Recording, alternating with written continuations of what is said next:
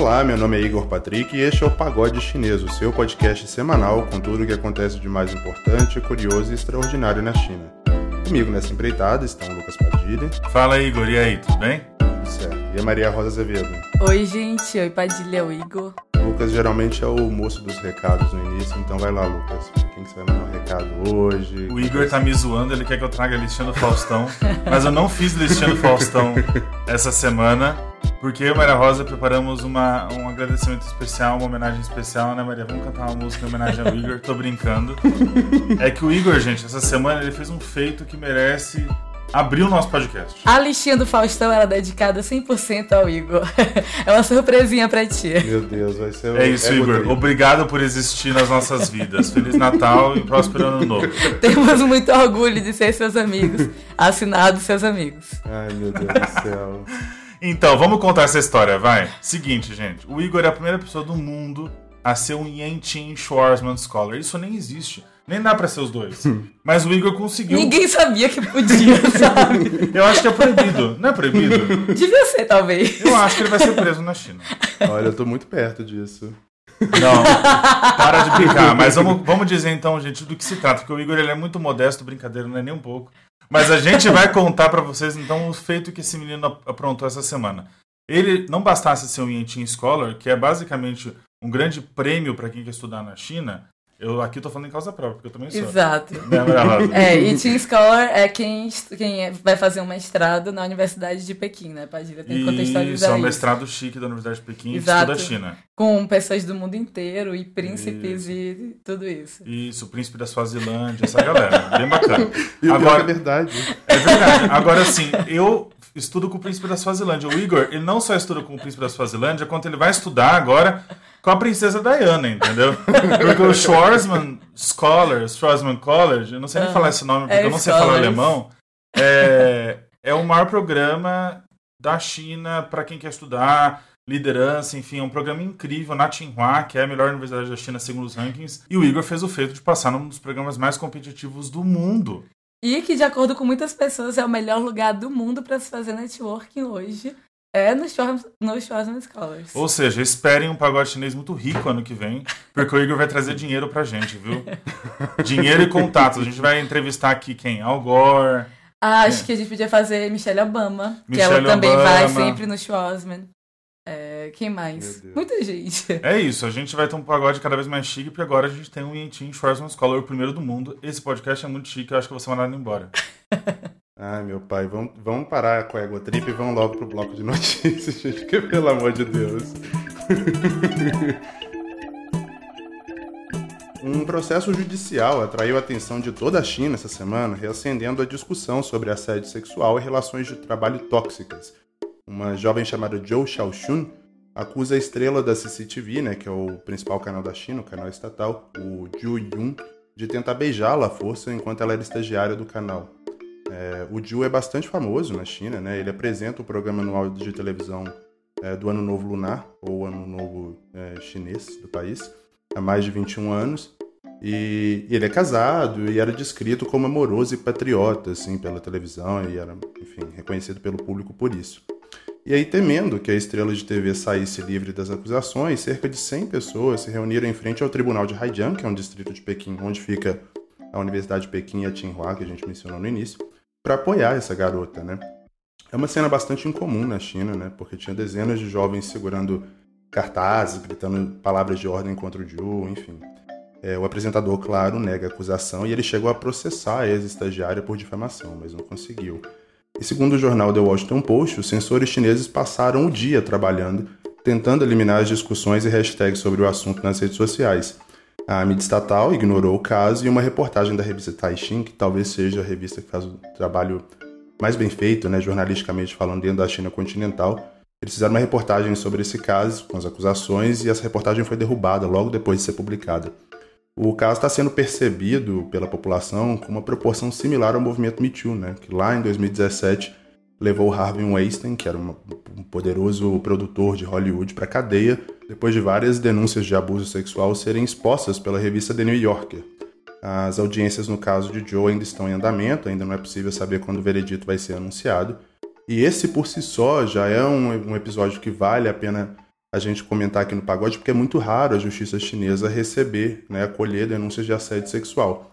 Ainda que em junho desse ano a China tenha passado, né, tenha aprovado uma lei que tipifica o crime de assédio. Maria Rosa, eu achei interessante trazer esse caso é, aqui para o Pagode, porque essas discussões sobre feminismo, o próprio Me Too reverberou muito na China, ainda, se, ainda que seja um movimento incipiente lá dentro, é, mas o que eu notei assim é que acabou atraindo uma atenção muito maior do que o esperado. A polícia chegou a fazer várias, é, vários alertas para as pessoas que estavam ali de frente ao tribunal. Uma jornalista da Reuters chegou a ser expulsa pela polícia, que tentou acompanhar a confusão.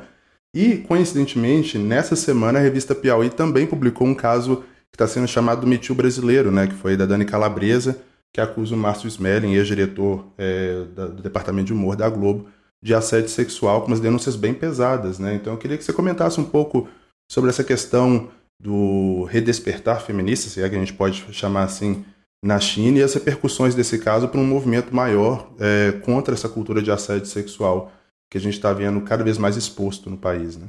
É, Igor, é, como, como tu já comentou, esse Código Civil que foi passado agora em junho e pela primeira vez na China, né?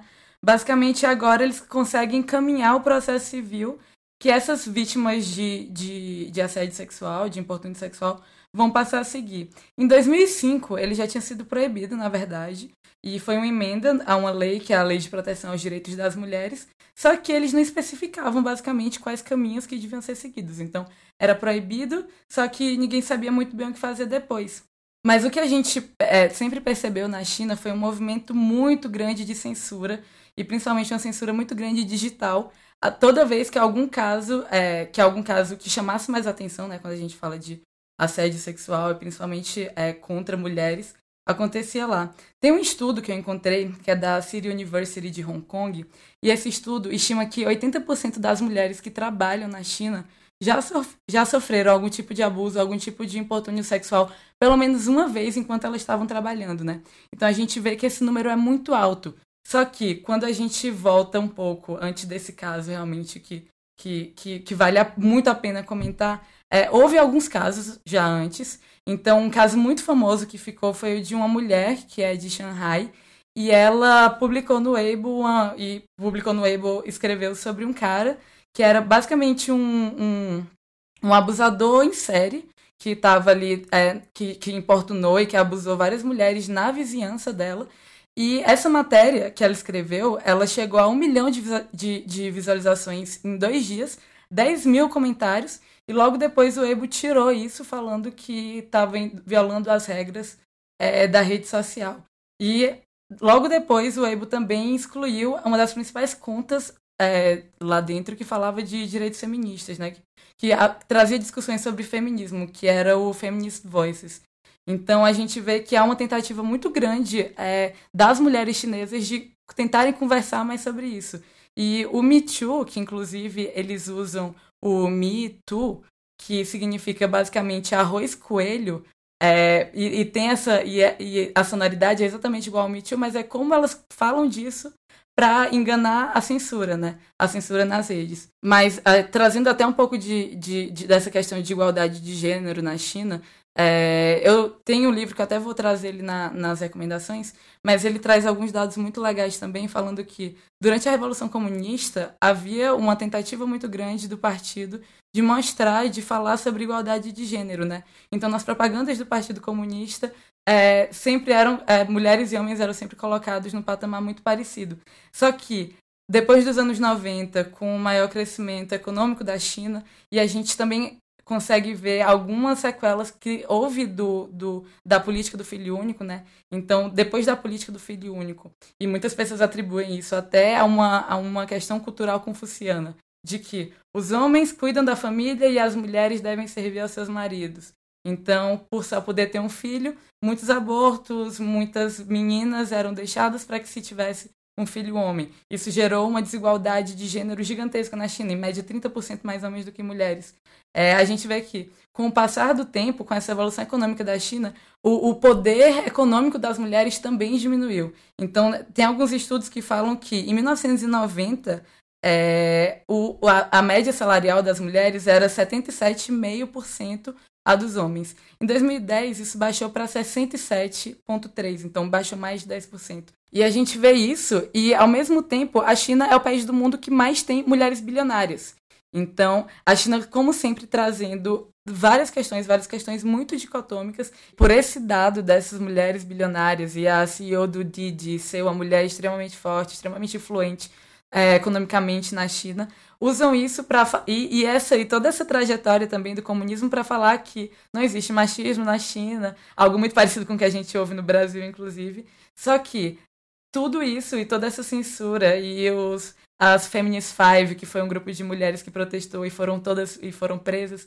Tudo isso mostra como a China tem um longo caminho aí contra a censura, buscando realmente que pautas feministas consigam ser discutidas abertamente, como elas estão acontecendo agora aqui no Brasil, como elas aconteceram aí com Harvey Weinstein. E é até legal também trazer o, o caso do Matt Lauer, né, que também era um apresentador de TV, que também entrou aí nessa que chamam lá nos Estados Unidos de primeira onda do Me Too, né? Agora está tendo a segunda onda já. São notícias que, que são tristes, são importantes de serem discutidas, mas que bom que a gente está conseguindo falar delas, né?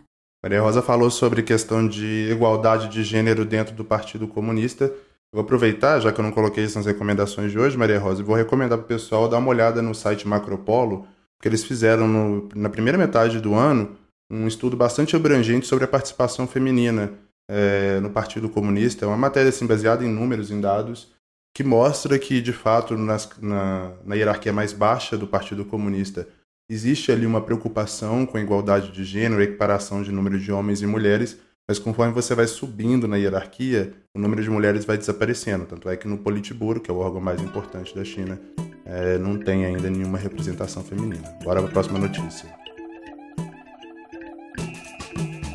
Chegou a 10.500 o número de pessoas que contraíram brucelose em Lanzhou, capital de Gansu, no noroeste da China.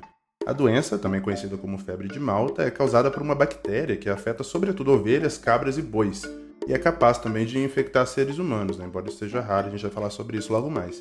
Os principais sintomas são febre, fraqueza muscular, cansaço, calafrios e dor de cabeça e das articulações. De acordo com as autoridades de saúde locais, o surto teria começado em novembro do ano passado após um vazamento em um laboratório biofarmacêutico que produzia vacinas veterinárias. As investigações preliminares estão mostrando que o órgão público da cidade usou um desinfetante com prazo de validade vencido ao limpar as instalações de pesquisa, fazendo com que as bactérias que sobreviveram à esterilização se misturassem com gases produzidos lá na empresa e depois escapassem. Embora seja bastante raro contrair a doença, há pelo menos meio milhão de casos reportados pela OMS, a Organização Mundial da Saúde, todo ano. É, no ano passado, por exemplo, a China chegou a registrar uma morte de brucelose. O surto de 2020 chegou a outra província, Heilongjiang, mas até o momento não cruzou a fronteira do país. Lucas, essa é uma notícia que, dada a questão do histórico é, de Covid, todas as acusações que cercam a China, está trazendo preocupações né, pra, é, sobre a vigilância sanitária na China, sobre o controle de epidemias. Queria que você falasse um pouco mais sobre isso para a gente, porque, enfim, a gente teve o SARS-CoV-2, teve o SARS, lá no início do milênio. E a gente tem essa notícia de brucelose que, dado o contexto, causa um certo espanto aqui quando é lida sem contexto, né? É, à primeira vista, Igor, essa notícia lembra a gente daqueles rumores que até hoje muita gente acredita e não são verificados, é importante a gente dizer, da fuga do SARS-CoV-2, que viria a causar as doenças, da, a doença Covid, de um laboratório de pesquisa chinês em Wuhan, né?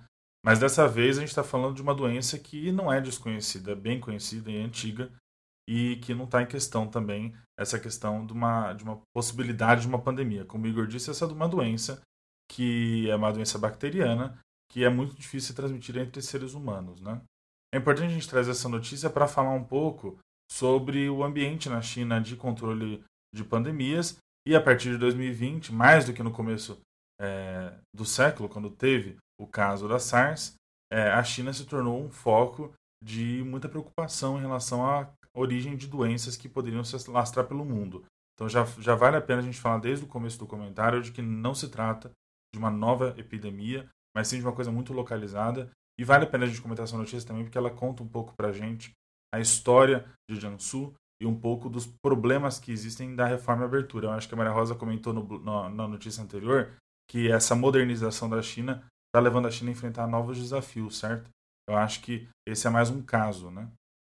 A brucelose, Igor, ela é uma doença que eu já disse contra bactérias e ela acontece é, no Mediterrâneo, na Península Arábica, na África, na Ásia, nas Américas do Sul também e Central. Né? Em relação a esse caso que a gente está tratando agora, foi muito noticiado, inclusive pelo Global Times, que a gente fala várias vezes aqui, é um jornal importante da China, de comentário político, que a fábrica estava sendo duramente reprimida e que foi feito uma, um grande controle dessa doença, né? A gente sabe que a China ficou muito mais defensiva desde a Covid, né? Então, em janeiro de 2020, essa fábrica que o Igor mencionou teve a licença para produzir vacinas contra a brucelose caçada, né? A empresa então pediu desculpa pelos incidentes em fevereiro. Já em junho, as, as autoridades de saúde locais lançaram uma campanha gigante aí contra as infecções, fazendo exames gratuitos e também já oferecendo tratamentos padronizados. Né? As vítimas também receberam indenizações da fábrica. Então foi um caso aí exemplar, digamos assim. Né? De acordo com o último relatório do Global Times, oito pessoas teriam sido responsabilizadas pelo caso. A gente não sabe exatamente como. Né? O jornal ainda relata que 55 mil pessoas, mais ou menos, moram ali, trabalham perto da fábrica e teriam sido testadas até maio de 2020. Né?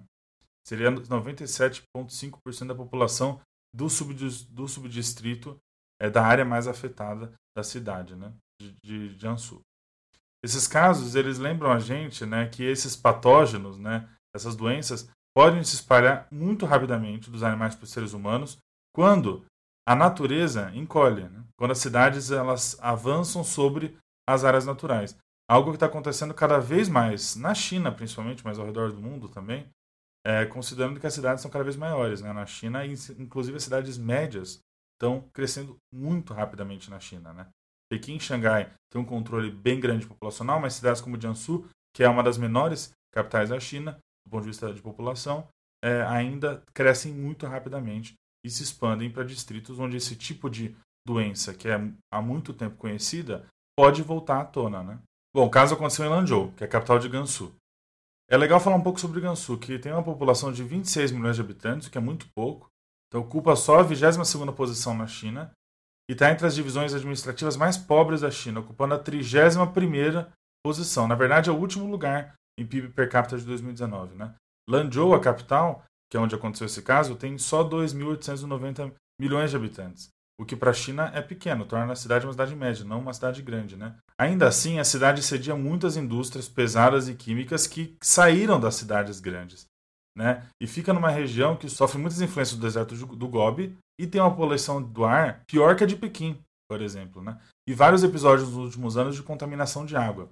Então é interessante a gente falar disso, Igor, que assim, é, tá, a, o perfil das cidades na China está mudando e as doenças seguem esse padrão de alguma forma. Né? É interessante a gente notar que Lanzhou, recentemente, foi reconhecida pela revista Nature como uma das 100 primeiras cidades do mundo para a ciência. Então, uma cidade que tem universidades, centros de pesquisa, inclusive esse caso se relaciona a esse ambiente de produção científica da cidade. Né? Tem conexão com a, história, com a história da brucelose. A gente podia ficar aqui comentando sobre o sistema de saúde da China, do alerta para as epidemias, né? mas eu acho interessante a gente trazer esse comentário falando um pouco da diversidade geográfica humana e econômica da China, né? Para mostrar que doenças ainda muito básicas, né, acometem o país que tem 1,4 bilhões de pessoas. É lá mesmo que vai acontecer grande parte desses surtos. Né? Com a Covid, mais ainda que com a SARS, a saúde da China virou um assunto global. Então é importante a gente trazer essas notícias no pagode. Mas a gente acha importante também não criar a imagem de que a China é doente ou suja. Muito que está também em voga, né, infelizmente. A China é diversa e desafiadora. Isso é inevitável. Né? É enorme e tem regiões como Gansu que se aproximam muito, do ponto de vista de desenvolvimento humano, dos rincões mais difíceis do Brasil, do ponto de vista de índice de qualidade de vida. Né? Então a China ainda é um país em desenvolvimento, ainda que desenvolvimento rápido. Né? Tem aquela tese que eu gosto de falar às vezes, não sei se eu falei no pagode ainda, do compressed development, né? um desenvolvimento muito comprimido no espaço e no tempo, né? levando aí problemas ambientais e sanitários como esse que aconteceu agora em Gansu. Vamos lembrar que isso também aconteceu na Europa no século XIX e nos Estados Unidos no começo do século XX. A industrialização e o crescimento das cidades médias para cima de regiões onde você tem ainda zonas rurais e ambientais preservadas pode levar ao desencadeamento de doenças que não são conhecidas, como a Covid, e de doenças há muito tempo conhecidas como a brucelose. Né? Vamos lembrar que nesse caso, é, só 10 mil pessoas pegaram a doença e não tem nenhum risco de contágio global. Por isso que eu quis trazer esse comentário um pouco mais detalhado sobre a diversidade da China, para a gente não estereotipar também, dizer que a China é um celeiro de doenças do que não é. Quase no apagar das luzes, o governo comandado por Donald Trump decidiu impor sanções a 14 oficiais chineses, acusando-os de destruir o processo democrático em Hong Kong. Todos mencionados nessa lista são membros de alta patente do Partido Comunista e alguns são membros até mesmo do Comitê Permanente do Congresso Nacional do Povo, né, um órgão importantíssimo aí na estrutura da burocracia chinesa. Em um comunicado de imprensa, o secretário de Estado, Mike Pompeo, afirmou que as sanções são a resposta americana ao que ele chama né, de, abre aspas, ataque implacável de Pequim contra os processos democráticos de Hong Kong e a destruição do Conselho Legislativo da cidade. Fecha aspas. Pompeu, claro, se referia à nova Lei de Segurança Nacional que está em vigor aí é, a partir desse ano. Funciona como uma resposta aos grandes protestos que paralisaram a cidade em 2019. Né? A gente viu cenas aí que circularam o mundo. Para o secretário, o, o, Congresso Nacional Chinês, abre aspas, neutralizou o, o, Parlamento de Hong Kong, fecha aspas, e criou uma forte narrativa de, mais uma vez, entre aspas, reprimir a dissidência e prender aqueles que protestam contra as políticas de Pequim. A China ainda não tinha reagido até o fechamento é, desse episódio do pagode a essas novas sanções, embora pouco antes delas serem anunciadas, chegaram a dizer que teria troco, né? que ter, iriam responder com sanções também caso oficiais chineses fossem sancionados. Lucas é um negócio que a gente esperava, mas que não deixa de, de surpreender, né? O Donald Trump aí caminhando para o que a gente chama de lame duck period, né? Tipo o pato manco, talvez o pato vergonhoso, que é quando um presidente dos Estados Unidos está para sair do cargo e aumentando a pressão de Pequim, talvez na esperança de que o Biden tenha dificuldade de conseguir reverter essas políticas que ele está tomando agora no final. O que, que, você acha disso? Eu acho exatamente isso, Igor. É... Eu vou comentar sobre isso. Mas antes da gente falar do Trump, é importante a gente falar um pouquinho do Pompeu. Essa é a mais recente polêmica dele e eu não espero que seja a última, né? Só retomando um pouco o que aconteceu nos últimos meses. No começo de novembro, logo depois do fechamento das apurações dos Estados Unidos, o Pompeu disse, aspas, Taiwan não faz parte da China. É uma declaração que desmonta a diplomacia bipartidária nos Estados Unidos fundada por Nixon e avançada por Carter para a China e que vigorou até o Trump, né? Então, assim, desde então a gente sabe que os Estados Unidos reconhece o princípio de uma só China, ainda que tem relações econômicas importantes com Taiwan e até venda armas para a ilha, né? Reconhecendo que também existe um governo ali que não é exatamente o governo de Pequim, mas é o princípio da uma China, de certa forma, era um cordão sanitário para as relações China e Estados Unidos, impedindo que esses atritos fossem levados a cabo. E recentemente Pompeu entrou nessa polêmica de novo. E ainda em novembro, faltando pouco menos de dois meses para o governo Trump acabar, ele disse que os Estados Unidos ainda não terminaram de endurecer a relação com a China. Então a gente sabia que viria esse tipo de sanção. Né? Diretamente aí do Instituto Ronald Reagan, o Pompeu disse que as políticas do governo chinês são autoritárias e ele falou que o Partido Comunista é um monstro marxista-leninista, é, cujo governo é autoritário, brutal e, e antitético à liberdade humana. Então, ele, ele, depois da eleição do Biden, o Pompeu, que já era um pivô nessa relação né, problemática entre China e Estados Unidos sob o Trump, ele endureceu ainda mais a retórica. Né? O Pompeu continua o que ele mesmo está chamando de uma série de discursos sobre assuntos chineses. Né? Foram muitos, inclusive aquele que já, já se tornou um clássico, né? da biblioteca do presidente Nixon na Califórnia. Né? Quem gosta de análise de discurso e falas históricas vale a pena. O discurso então para a história como um desastre. Né? E ontem, ontem mesmo, em um discurso para governadores, houve só o que ele disse, Igor, vou abrir aspas aqui. A competição com a China está acontecendo em seu estado. Falei isso para os governadores. Eu ficaria surpreso se a maioria de vocês na audiência não tivesse sido pressionada diretamente pelo Partido Comunista Chinês. A Organização de Amizade do Partido Comunista Chinês está em Richmond, Minneapolis, Portland, Jupiter, Flórida e muitas outras cidades ao redor do país. Quer dizer, a ideia é realmente criar uma paranoia antes que ele se despeça do Departamento de Estado. Né? O Igor falou de uma coisa que eu acho importante a gente mencionar e me veio aqui uma, um, um termo do vocabulário político brasileiro, que é o entulho autoritário. Quando terminou a ditadura militar no Brasil, se discutia o que fazer com todas aquelas leis é, que criavam um ambiente de segurança nacional, uma doutrina de segurança nacional, de perseguição política. Quer dizer, a gente está falando que os Estados Unidos seja autoritário ou não, não estamos comparando o Brasil com o regime é, militar brasileiro, mas acho o termo interessante. Quer dizer, o Biden vai herdar um entulho do Trump de políticas em relação à China. Né?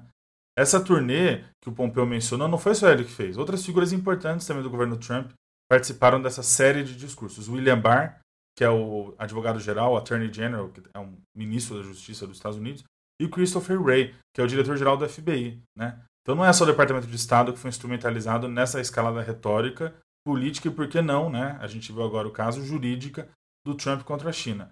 O Trump recentemente também emitiu uma ordem executiva proibindo investimento dos Estados Unidos em empresas chinesas que Washington diria aí que são propriedade ou controladas pelos militares chineses, né?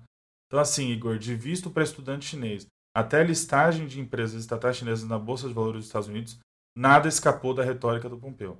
Né? Então por que, que ele quer deixar um legado anti-China ainda mais duro do que o chefe dele, o Trump? Porque ele é visto como um pré-candidato à presidência em 2024.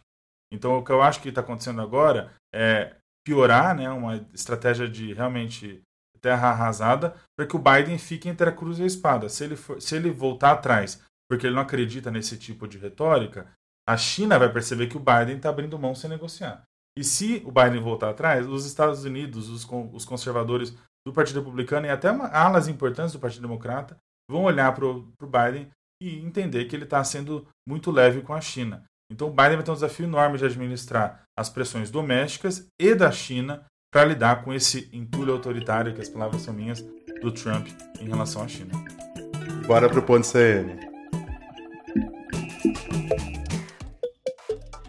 Olha, gente, eu não sei vocês, mas tem uma coisa aí que a quarentena me trouxe, que foi um vício em TikTok. Eu às vezes falo que vou ver um ou dois, né, antes de dormir, e de repente já é três horas da manhã eu tô lá, né, deslizando o dedo assistindo mais um. O ponto CN dessa semana, a Maria Rosa vai falar um pouco mais do aplicativo, né, as polêmicas, claro, e as disputas políticas no entorno dele e o porquê dele ser tão viciante, né? Vai lá, Maria Rosa. Igor, ainda bem que eu não sei do que tu tá falando, porque até hoje eu resisto a ter um TikTok e é justamente por esse motivo. É muito tempo de vida colocado naquele lugar e no momento simplesmente não tá rolando. E o pior é que minha irmã já viralizou no TikTok algumas vezes e eu só consegui ver justamente porque ela me enviou no WhatsApp o vídeo, porque senão eu não ia fazer nem ideia. Mas agora, né, voltando gente.cn, e isso que a gente acabou de comentar são frases muito ditas por quem usa TikTok, né? Ah, como eu passei três horas vendo vídeos de 15 segundos. Ou então, como tanta gente do nada consegue viralizar super rápido. Pois é, o TikTok tem uma tecnologia extremamente robusta por trás.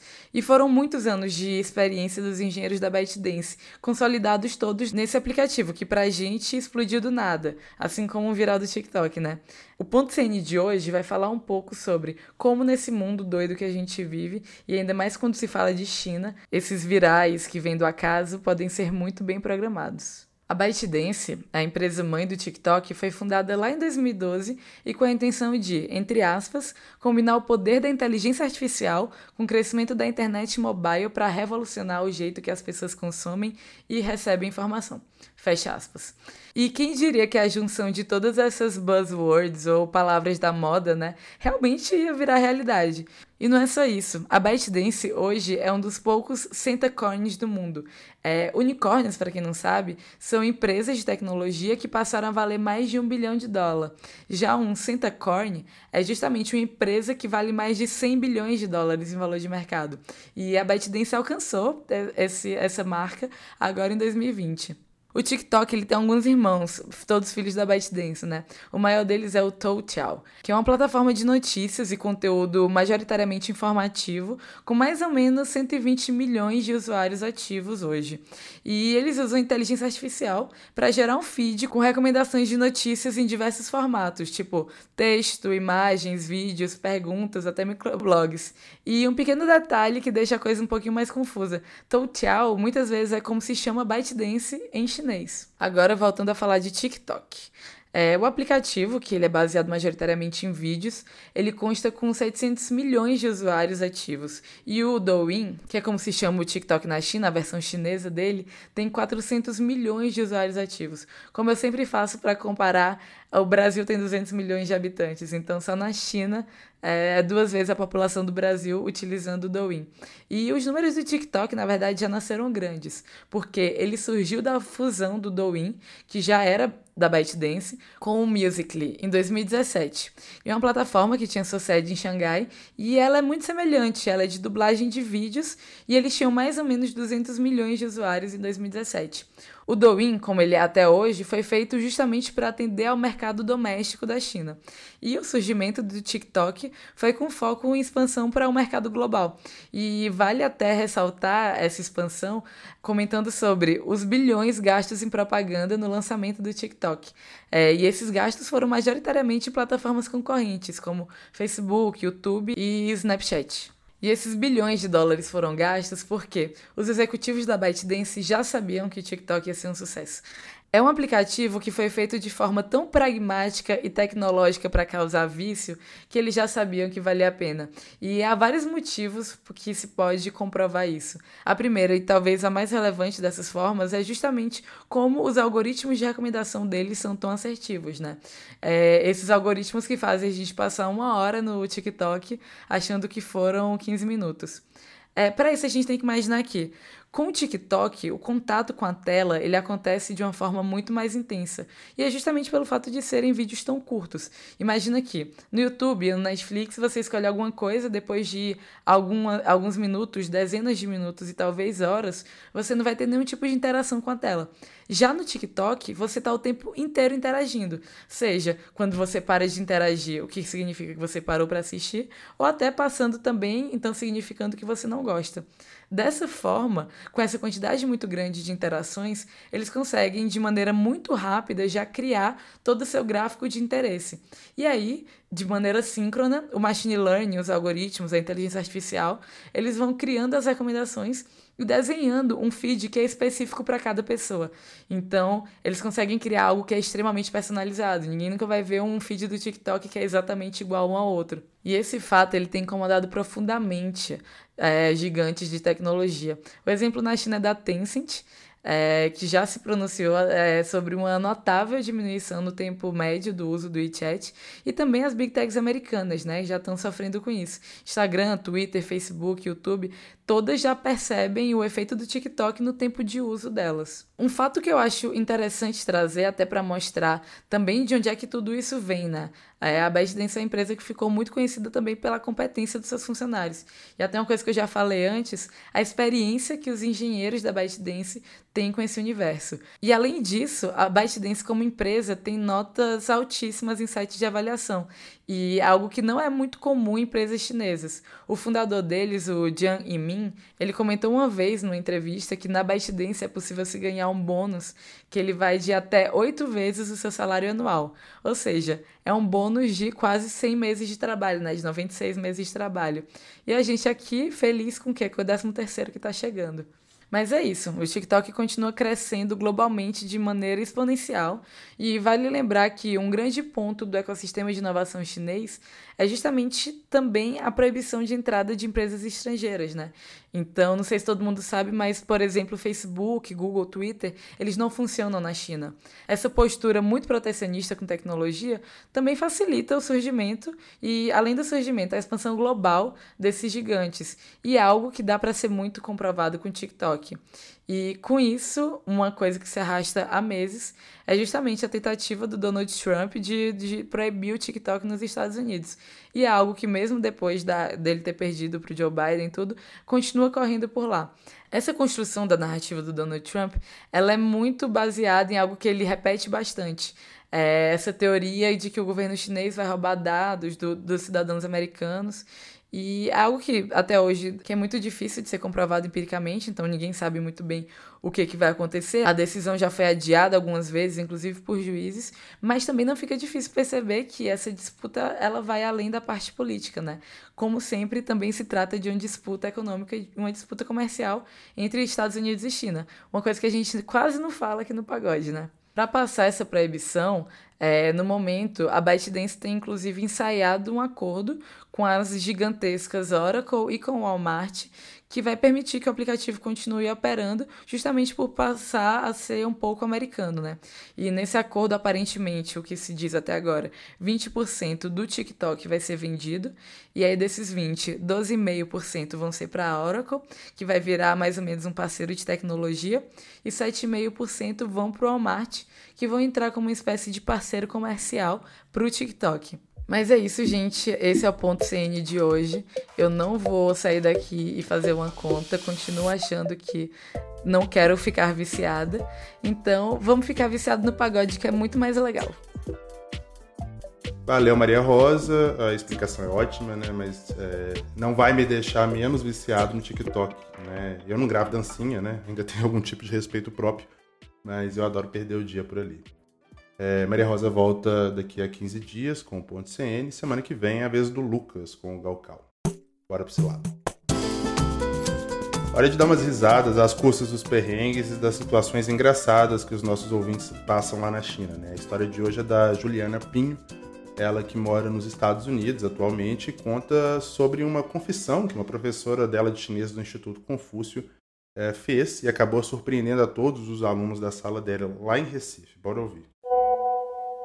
Oi, gente, meu nome é Juliana Pinho, uh, sou de Recife, mas normalmente eu estou morando em Madison, Wisconsin, nos Estados Unidos. Eu estou aqui desde que começou a quarentena, desde o final de fevereiro, começo de março, e eu estou aproveitando esse tempo para estudar mais sobre a China. Estou trancada aqui em casa, né? Então estou colocando esse tempo a algum uso. E foi assim que eu achei o podcast de vocês. Queria dizer que eu sou uma grande fã, o podcast é incrível. É, parabéns e muito obrigada por vocês compartilharem né, com a gente. Uh, mandando esse áudio para o quadro Cilada, apesar de que eu realmente não sei se ele é tão interessante assim, mas foi uma situação que eu achei engraçada. É, aconteceu lá em Recife, uh, eu estava estudando mandarim à época, a gente tem um Instituto Confúcio lá em Recife, né? E a aula, todos os professores do Instituto Confúcio são chineses. Então a gente tinha uma professora chinesa, era uma turma pequena, ela era um doce. Então a gente começou, a turma ficou muito apegada a ela, a gente conversava e ela era muito curiosa, ela perguntava muita coisa pra gente sobre Recife e tudo sobre comida. Então ela perguntava qual era a comida típica, o que é que a gente comia, o que é que a gente recomendava. E a gente sempre respondendo, né? Porque o brasileiro adora falar de comida. A gente sempre falava coxinha, é, guisado, pirão, etc. E aí, quando chegou perto do final do semestre, a gente teve uma, uma festinha com ela, né? E a gente perguntou a ela, então, o que é que você achou de Recife? A gente jurou que ela ia falar, não sei, do trânsito, da vista, da praia. E o que ela falou foi, ela passou uns 10 minutos, ela se abriu, começou a falar criticar muito a comida da gente. Então ela disse assim: "Ah, tá, vocês têm uma comida gostosa, mas eu fiquei muito feliz quando soube que vinha para Recife, porque eu vi no mapa que era do lado do mar. E ela, a cidade natal dela também era perto do mar, fazia anos que ela não voltava para lá, aparentemente. E ela tinha ficado super animada porque achava que ia vir aqui, ia só comer frutos do mar o dia todo, todo dia. E lá em Recife a gente come muita carne, né? Muita carne de, de vaca, muita. Enfim. Tem, a gente come peixe, caranguejos também, mas ela disse que ficou muito decepcionada com o nosso, nosso cardápio de frutos do mar, que era muito básico. Ficou arrasada que a gente não comia alga, alga do mar. Falou muito sobre isso, passou muito tempo falando sobre isso, sobre o tipo de comida que ela esperava e que ela não encontrou, e sobre como a gente era besta, porque não estava aproveitando as fontes as, as, a, o que a natureza tinha para oferecer para a gente ali no mar. Então, foi um momento engraçado. Eu me lembro muito disso, e assim, claramente, enquanto ela falava, a gente via que ela já tinha conversado muito sobre isso com outras pessoas. Ela tinha é, opiniões muito fortes e ela praticamente tinha um catálogo de comida, das comidas que ela tinha provado é, na cabeça dela. Então, não sei se isso é uma coisa só pessoal ou se isso é uma coisa de chineses em geral, mas foi uma situação engraçada. É isso aí. Tchau, tchau. Bom, gente, o que, que, eu tenho a dizer sobre isso, né? O Lucas sabe que eu tenho uma grande resistência à cozinha chinesa. Era complicado morar lá. É, chegou ao ponto de, tipo, na cantina da universidade, a doninha me marcar, porque eu sempre comia um popetone de frango. Eu vou abrir aspas aqui, porque quem inventou que era um popetone foi o Lucas, mas tá longe Não de era um popetone. e uma Coca-Cola, assim. Então, eu entendo, coitada. A comida chinesa e a comida brasileira são bem diferentes. E eu confesso que, às vezes, de tanto comer comida chinesa, eu chegava pro Lucas assim olha, homem, hoje a gente tem que ir pro latino, a gente vai comer carne, arroz e feijão, porque não dá mais pra poder ficar comendo esse negócio sem saber nem o nome. E eu sou o espectro oposto, porque eu engordei 15 quilos quando eu tava morando na Ásia. então, eu amei. É, na China eu emagreci fazendo uma dieta high carb. Eu só comia arroz, macarrão e carboidrato. O dia inteiro eu emagreci, você acredita? Acredito. Eu gostava da comida. Eu gostava da comida. Não gostava de tudo, mas gostava da comida no geral, né? O Igor, eu, é, que, é, que era meu parceiro de cantina, eu, era um sofrimento. Ele comia a mesma coisa todo dia e eu inventei um nome para cada comida que ele comia pra ele se sentir bem, entendeu? Mas essa história é super engraçada, porque eu, Eu acho lembro que... a gente na cantina, Lucas, você falando assim, ah lá, menino, tá vindo um canelone. Não tinha nada de canelone, sabe? Tipo assim... eu Coisas do Lucas, isso. aquele jeitão Mas, dele, assim, né? Curiosamente, o que eu gostava muito de comer lá, né? Espero voltar comendo ano que vem quando eu voltar.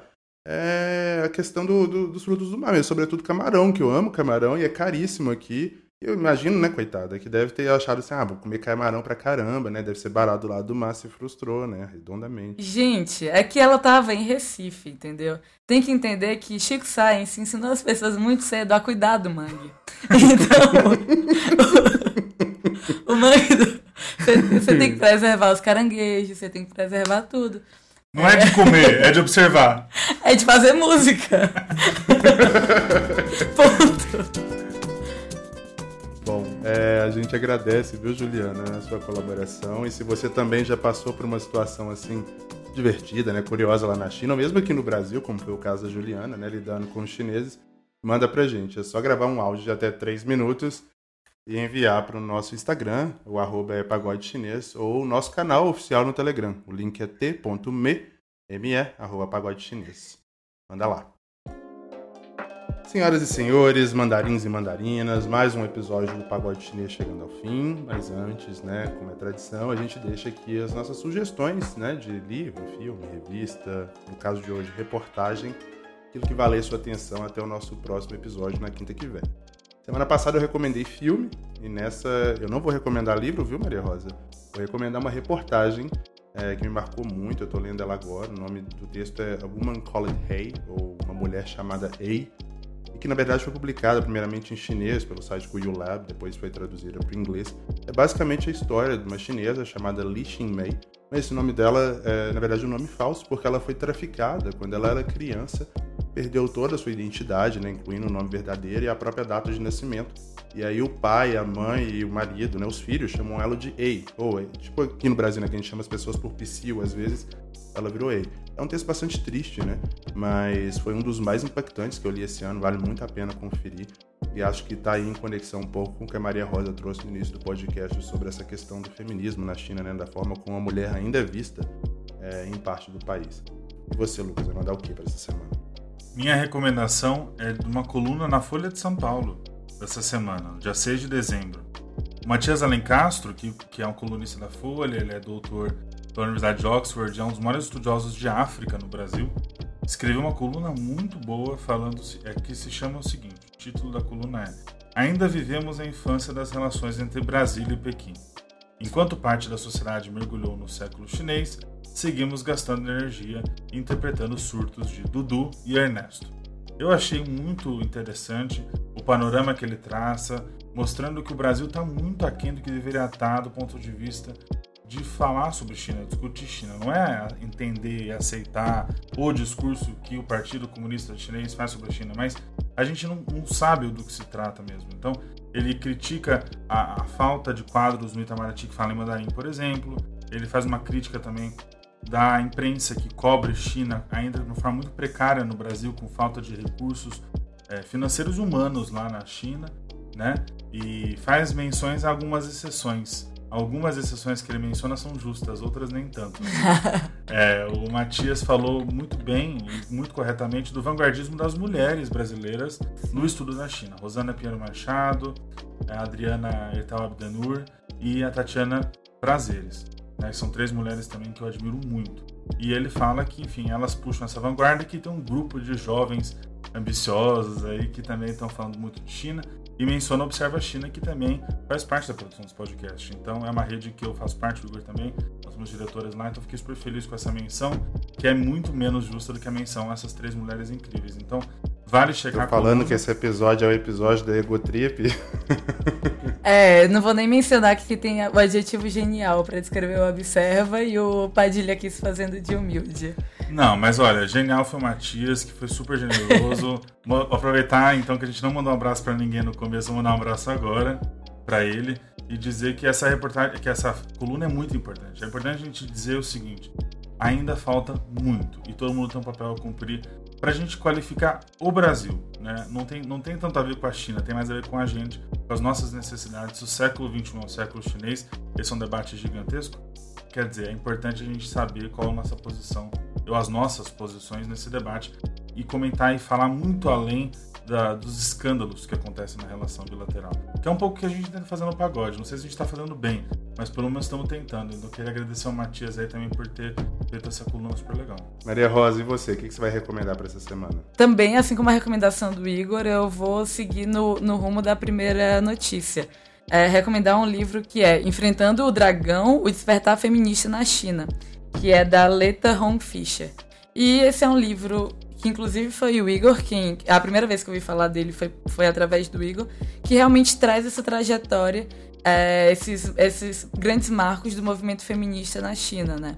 Então fala desde, desde o caso que a gente já comentou aqui, de Weibo, é, fala do caso da, das Five Feminists. Então ela entrevista todas essas mulheres, a, a, a mulher que fazia a coluna também, a a Feminist Voices. Então ela entrevista todas elas, trazendo um panorama realmente é, do feminismo na China. É um livro extremamente interessante.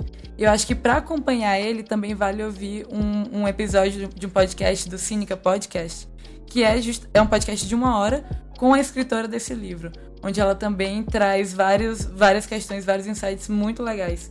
Então, quem quiser saber um pouquinho mais da história do feminismo na China, essa é uma, essa é uma leitura obrigatória. Legal, o Pagode Chinês, né, tá chegando ao fim, é uma produção da Risca Fac, em associação com a Observa China. A direção e a edição é do Leopoldo Cavalcante, que hoje não ficou aqui ouvindo a gente falar durante quase uma hora, né, Leopoldo? Mas vai ter que editar. Se você quiser entrar em contato com a gente, nosso endereço de e-mail é contato.pagodechinês.com.br. Também pode falar com a gente no nosso Instagram, que eu já mencionei, arroba e no nosso perfil no Telegram, teia.me é, barra pagode chinês. A gente se despede, sempre com o provérbio né, da China, e o dessa semana é esse. A paciência é uma planta amarga, mas seu fruto é doce. Até semana que vem. Tchau.